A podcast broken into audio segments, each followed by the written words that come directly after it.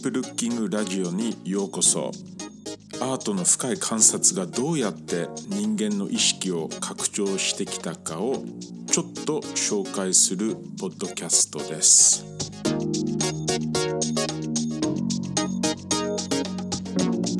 ディープルッキング想像力をよみがえらせる深い観察のガイド著者のロジャー・マクドナルドです。2000年にロンドンのヘイワード・ギャラリーでブライアン・イーノーが発表した「シビック・リカバリー・センター」という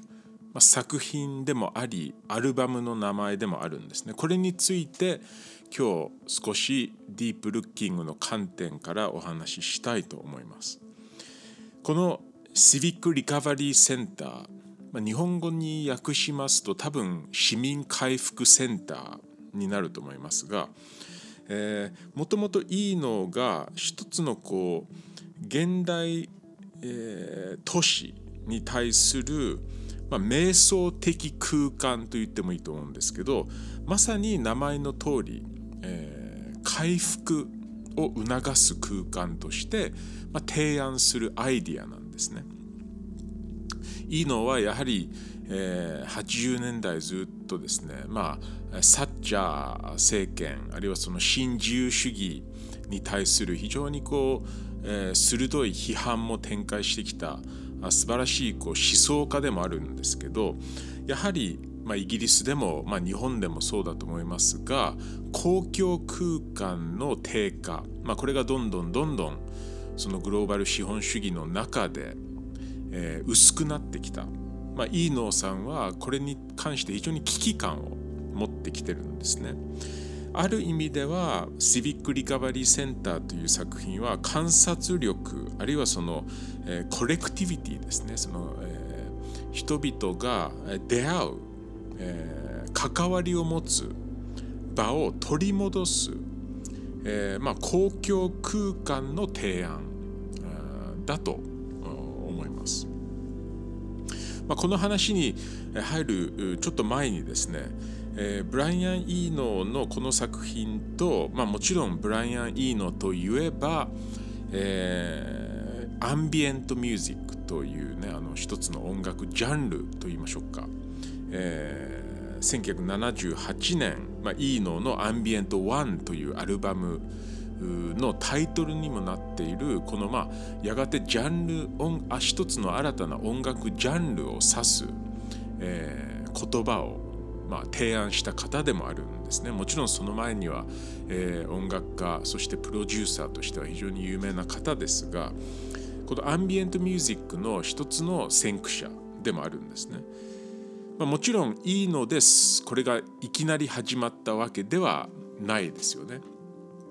あの非常に重要な、えー、パイオニアたちが、まあ、19世紀の末ぐらいからあるいはその前からもあったと思います。まあ、エリック・サティとかポーリーン・オリベロスとか、えー、エリアン・ラディーゲとか、まあ、テリー・ライリーレイモンド・スコットあるいは私から見ますと、えーまあ、古典インド音楽も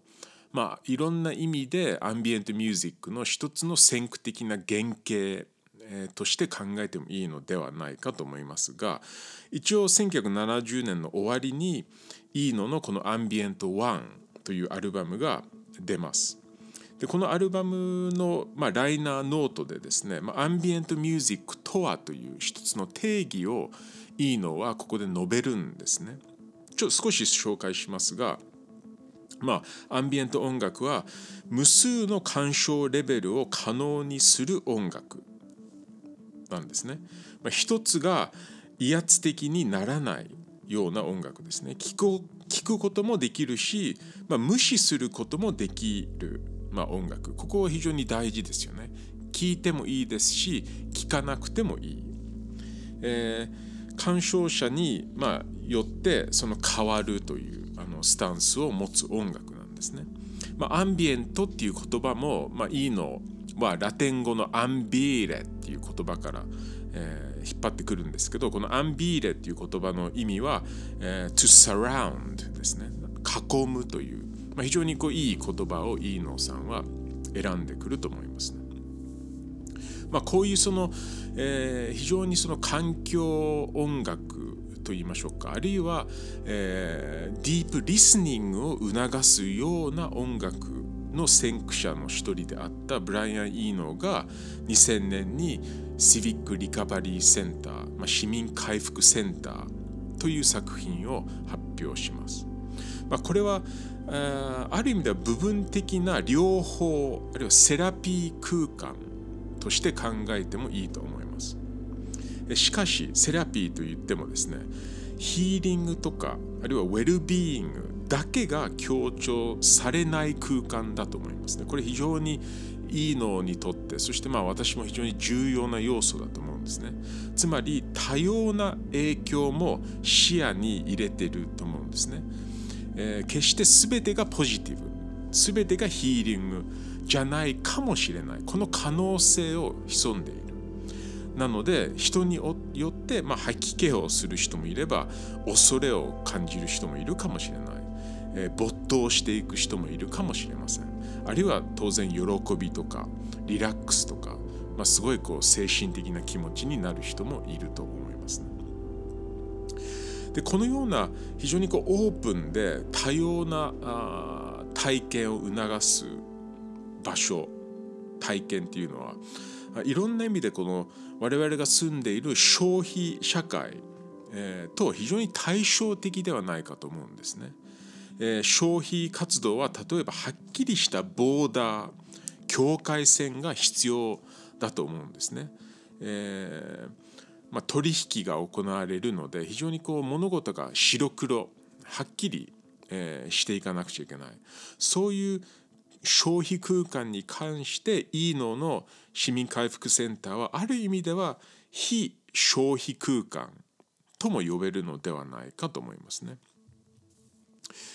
まあ、実際にこういうその、えー、消費社会あるいはそれを支える資本主義経済の中で音とか音楽の役割も非常にそのあると思うんですね。これについてあるフランスの思想家ジャック・アタリという方がいるんですけど1985年に「ノイズ」という非常にこう面白い本を出すんですね。でこの本の中ではアタリさんは、えー、やはり消費社会あるいは資本主義というシステムの中で、えー、音というものは政治的な意味も当然ある逆に言うと音だけではなくて沈黙にも当然政治的なあるいは経済的な意味、えー、があるのではないか、まあ、このようなことをアタリさんはこの本の中で述べていくんですね。えー、彼は聞くんですね。その沈黙は誰の音なのか。あるいは、えー、何がこう逆に奨励されているのか、まあ、音というものは何を、えー、促しているのか。何を不可能にしているのか、まあ、こういう非常にこう面白い政治的なクエスチョンも、まあ、音について、えー、聞くことができると思うんですね。まあ、このようなことも今日考えながら市民回復について、えー、お話ししたいんですね。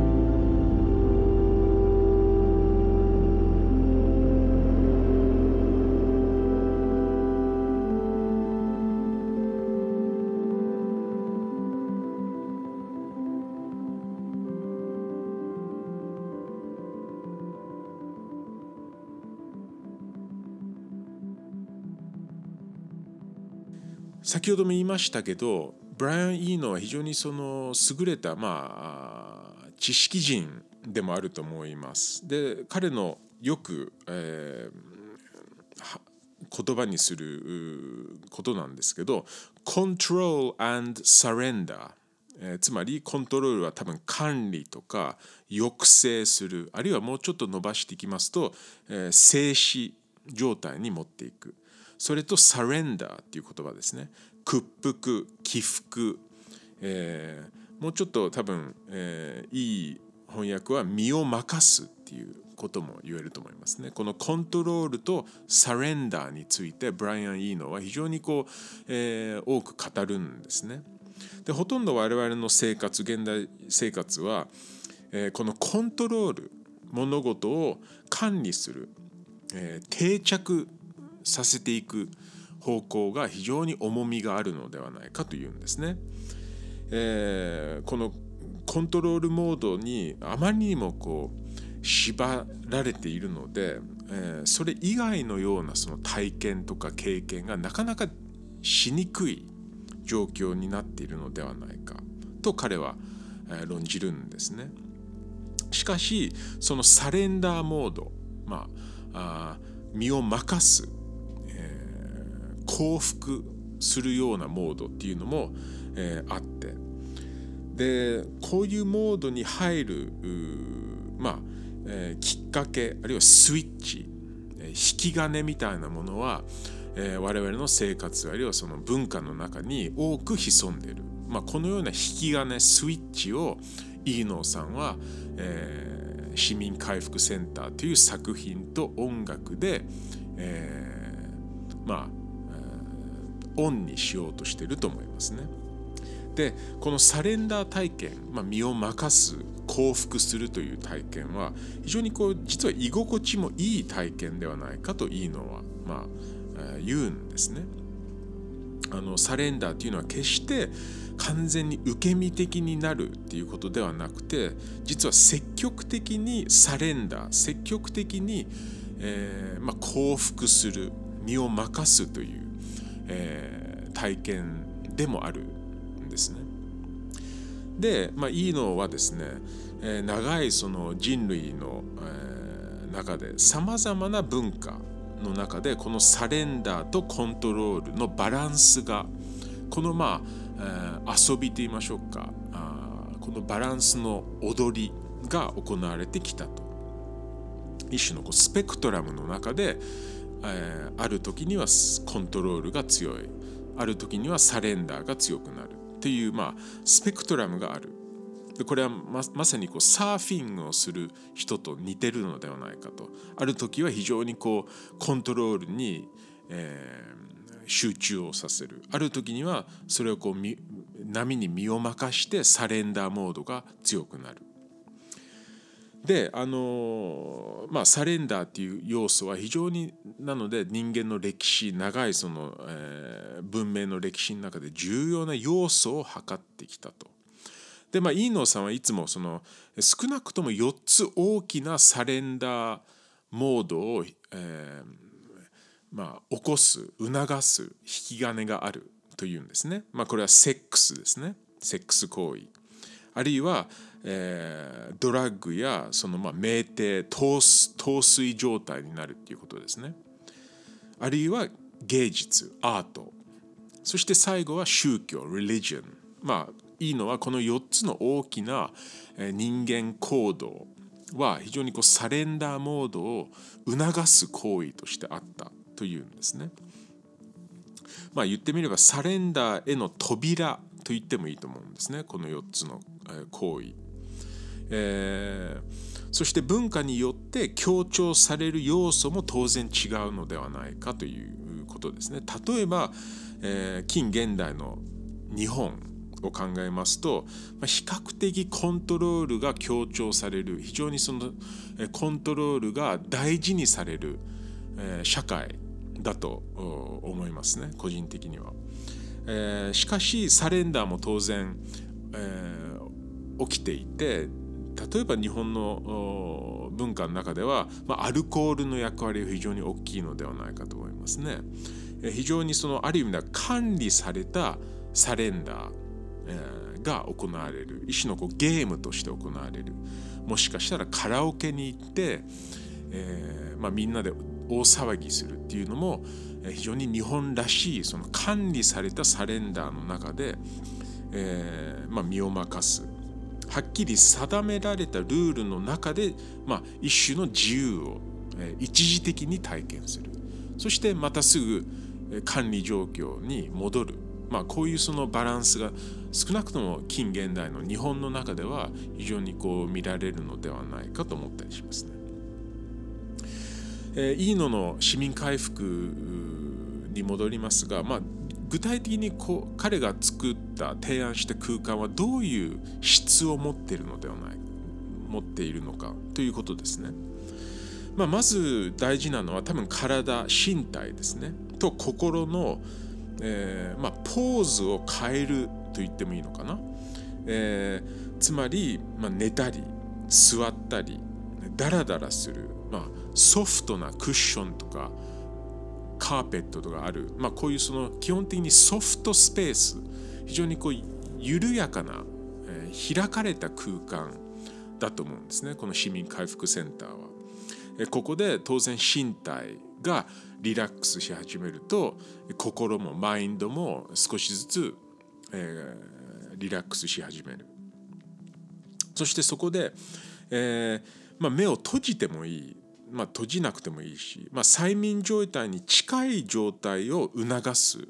空間でもあると思うんですね。えー、目を閉じたり、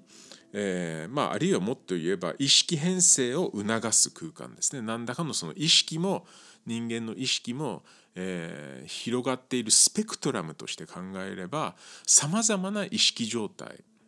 えー、が、まあ、人間のこう体験の中で可能ですよね。こういうそのスペクトラム意識のスペクトラムに対して非常にその開かれている空間が市民回復センターだと思いますね。えー、さらにその光から見ますと、えー、イーノのもともとの市民回復センターはちょっと暗めなんですね。ちょっとこう、え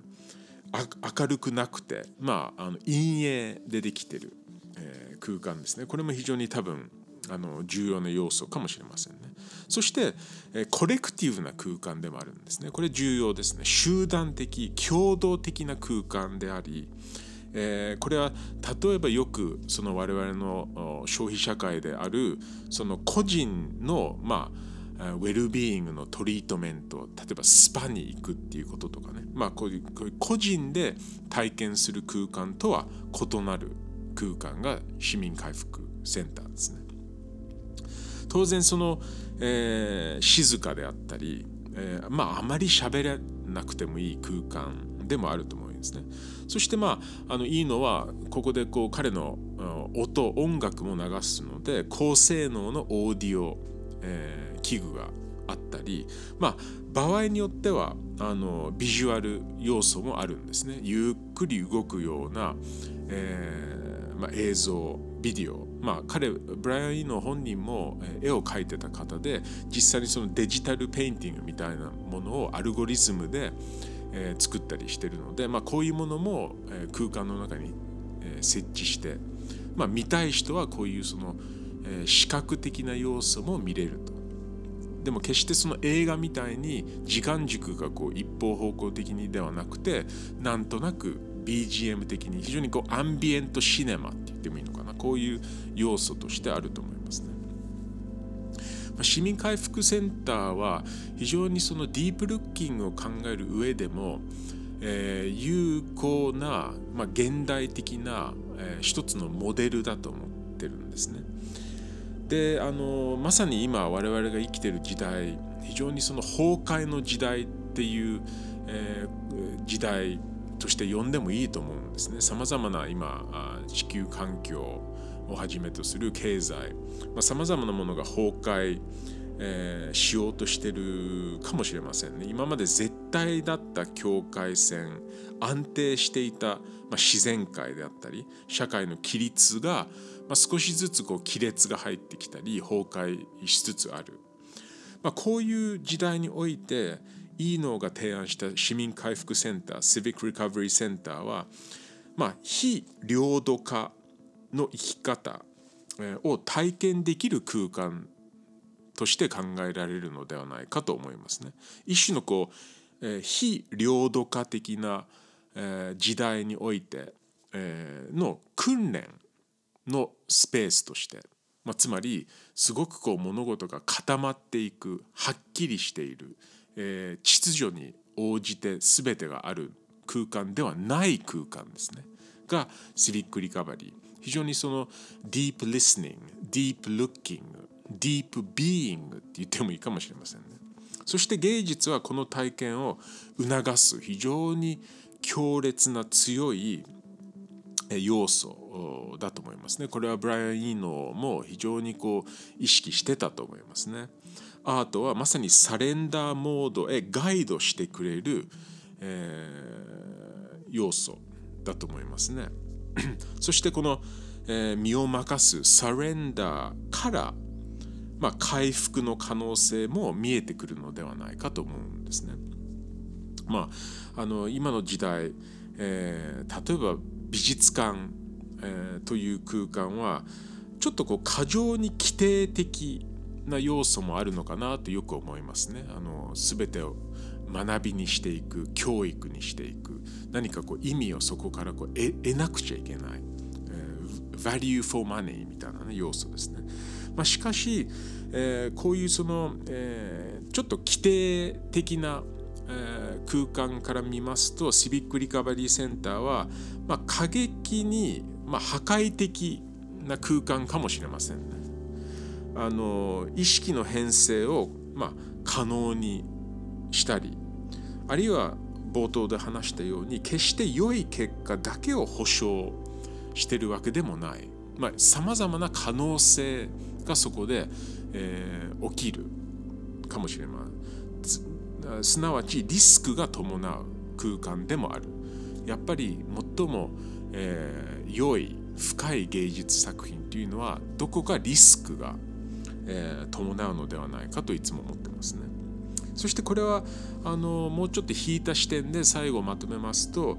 伝統的には教会神殿、まあ、お寺あるいは儀式の空間の質もそこで行われていた、えー、行動行為あるいは人間体験と、まあ、質が非常に近い空間ではないでしょうかと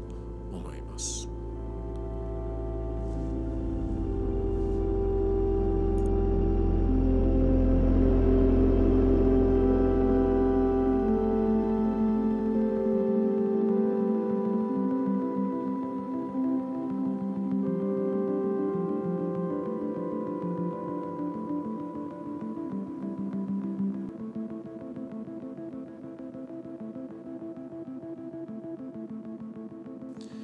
ディープルッキングを